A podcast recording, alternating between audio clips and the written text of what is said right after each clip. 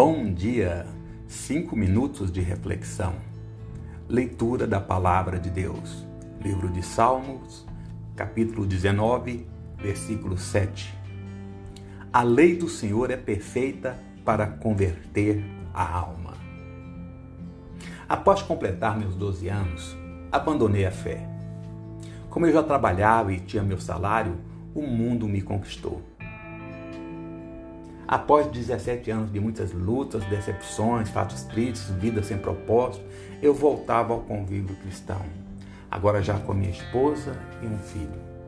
E na minha percepção desta época, a igreja tinha progredido muito. Não havia mais a ira de Deus. Agora só se falava que nosso Deus é amor, que não há ira nele. As pregações assustadoras já não eram mais ministradas. O fundamentalismo cristão já não funcionava mais como atração dos pecadores. Aliás, não havia mais o tradicionalismo, aquele bem radical. Os tempos mudaram, as pregações mudaram, os costumes foram revistos. Poucas igrejas continuavam com a ministração incisiva no reconhecimento do pecado pelo pecador como base para a entrada no cristianismo. O que conta agora é o interior.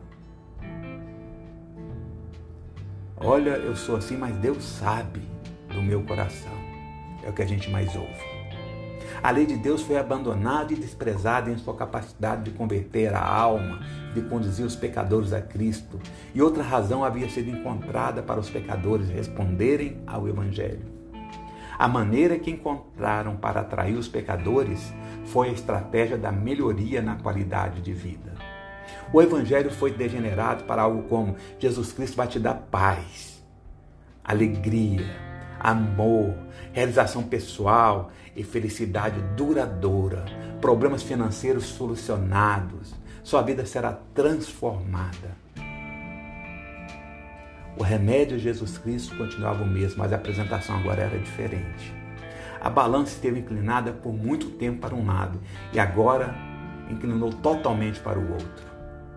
O Deus temível teria se tornado um Deus inerte? A lei acabou? E quando nos perdemos de Cristo, ela não serve mais para nos lembrar o quão cego eu andei e perdido vaguei? E quanto àquele que nos convence do pecado, da justiça e do juízo. O apóstolo Paulo diz em sua primeira carta, capítulo 3, versículo 4, diz: Todo aquele que pratica o pecado transgride a lei, porque o pecado é a transgressão da lei. Mas o mundo está surdo. Parece que ninguém mais se preocupa com isso. Ninguém consegue ouvir mais palavras fortes. Então vamos falar mais alto. Vamos continuar ministrando a palavra de Deus até que ele volte. João Batista pregando no deserto da Judéia dizia: Arrependam-se, porque está próximo o reino dos céus. Arrependam-se, porque está próximo o reino dos céus. Jesus, aquele que era anunciado por esse João Batista, ao saber que esse corajoso servo havia sido preso, saiu de Nazaré e foi viver em Cafarnaum, para que se cumprisse o que tinha sido dito por meio do profeta Isaías. Dali em diante, Jesus começou a pregar, dizer: Arrependam-se, porque está próximo o reino dos céus. Ele nos passou uma tarefa. Quando a mensagem chegou até nós, como discípulos, devemos repassá-la. Como o autor da carta aos Hebreus informou, que está determinada o homem morrer uma só vez e que depois disso virá o julgamento. Então arrependam-se, porque o reino de Deus está próximo. A mensagem de 1 João 2, 15 e 3, 24 traz mais convicção e temor perante o tempo que estamos vivendo.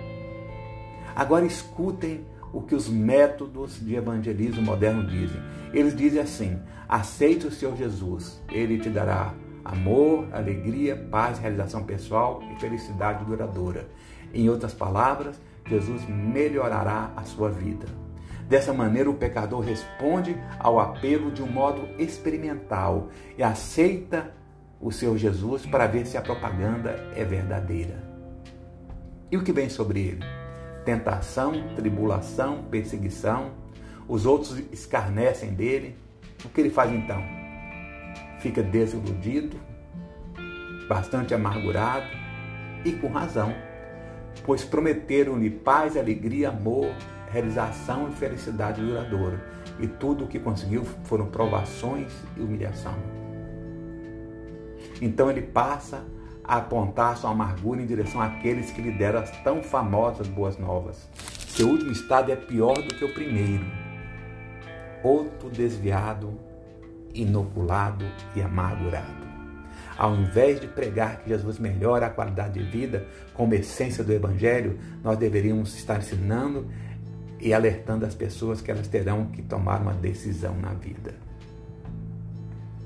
Pense nisso. Pense nisso. Você precisa tomar uma decisão na sua vida. Continuamos isso depois. Tenha um bom dia.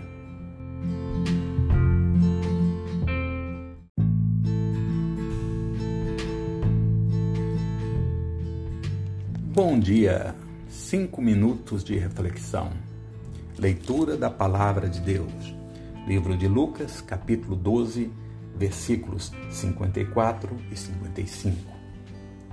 Jesus disse ainda às multidões: Quando vocês veem uma nuvem subindo no oeste, logo dizem que vai chover. E assim acontece.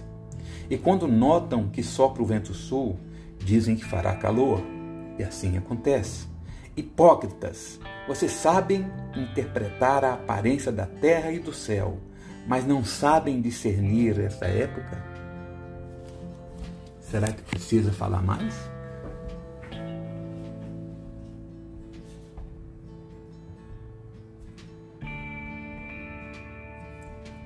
Se não mostrarmos claramente que as pessoas violaram a lei de Deus, as boas novas parecerão tolice para elas e serão recebidas como ofensa ou com desprezo. Aquele que foi perdoado de tão grande ofensa não reconheceu sua culpa, não deu valor ao presente de vida que havia recebido do rei.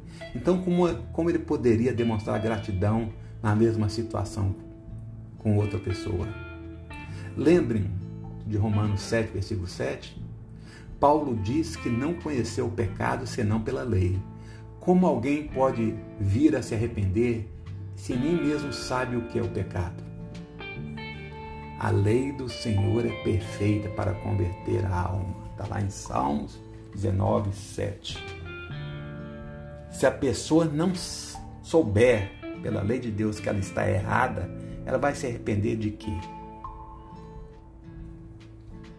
Como testemunhas verdadeiras e fiéis, devemos pregar que existe uma ira vindoura, que Deus ordena a todas as pessoas em todos os lugares que se arrependam. Está lá em Atos 17, 30. Por que se arrepender? Porque ele estabeleceu um dia em que julgará o mundo com justiça. Não podemos deixar de falar isso. Entenda que não é uma questão de felicidade, mas sim de justiça não importa quanto o pecador possa estar sendo feliz ou o quanto ele possa estar aproveitando a vida terrena, sem a justiça de Cristo, ele perecerá no dia da ira. Provérbios 11:4 diz: De nada aproveitam as riquezas no dia da ira, porém a justiça livra da morte. Charles Finney disse: Cada vez mais a lei deve preparar o caminho para o Evangelho. Disse ainda: negligenciar isso na instrução das almas certamente resultará em falsa esperança, na introdução de um padrão falso da experiência cristã e encherá a igreja de falsos convertidos. Que palavra dura! Mas será que nós vemos isso hoje em dia? Em minha decisão pelo batismo, a palavra que ressoou me trazendo consciência e convicção foi só uma que dizia assim: os sãos não precisam de médico. Quem vai procurar um hospital se não estiver doente? Lamentavelmente, o que tem acontecido é que temos pregado a cura sem primeiro convencermos da doença. Temos pregado o evangelho da graça sem primeiro convencer os pecadores da lei, ou seja, que são transgressores. Paz e alegria são frutos legítimos da salvação, mas não é legítimo usar tais frutos como propaganda para a salvação. Se persistirmos em fazer isso, as pessoas responderão à mensagem com um motivo impuro, desprovidos de arrependimento. Tem uma frase atribuída a Jonathan Edwards que cabe como luva. Ele diz o seguinte: A terra é o único inferno que os salvos em Cristo irão suportar e o único paraíso que os descrentes irão desfrutar. Pense nisso. Não se sinta confortável com esse mundo perdido ao ponto de se esquecer de clamar: Maranata, Senhor Jesus.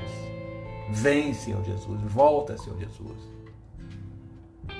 e o Deus da esperança encha vocês de toda alegria e paz na fé que vocês têm, para que sejam ricos de esperança no poder do Espírito Santo. Até breve. Tenha um bom dia.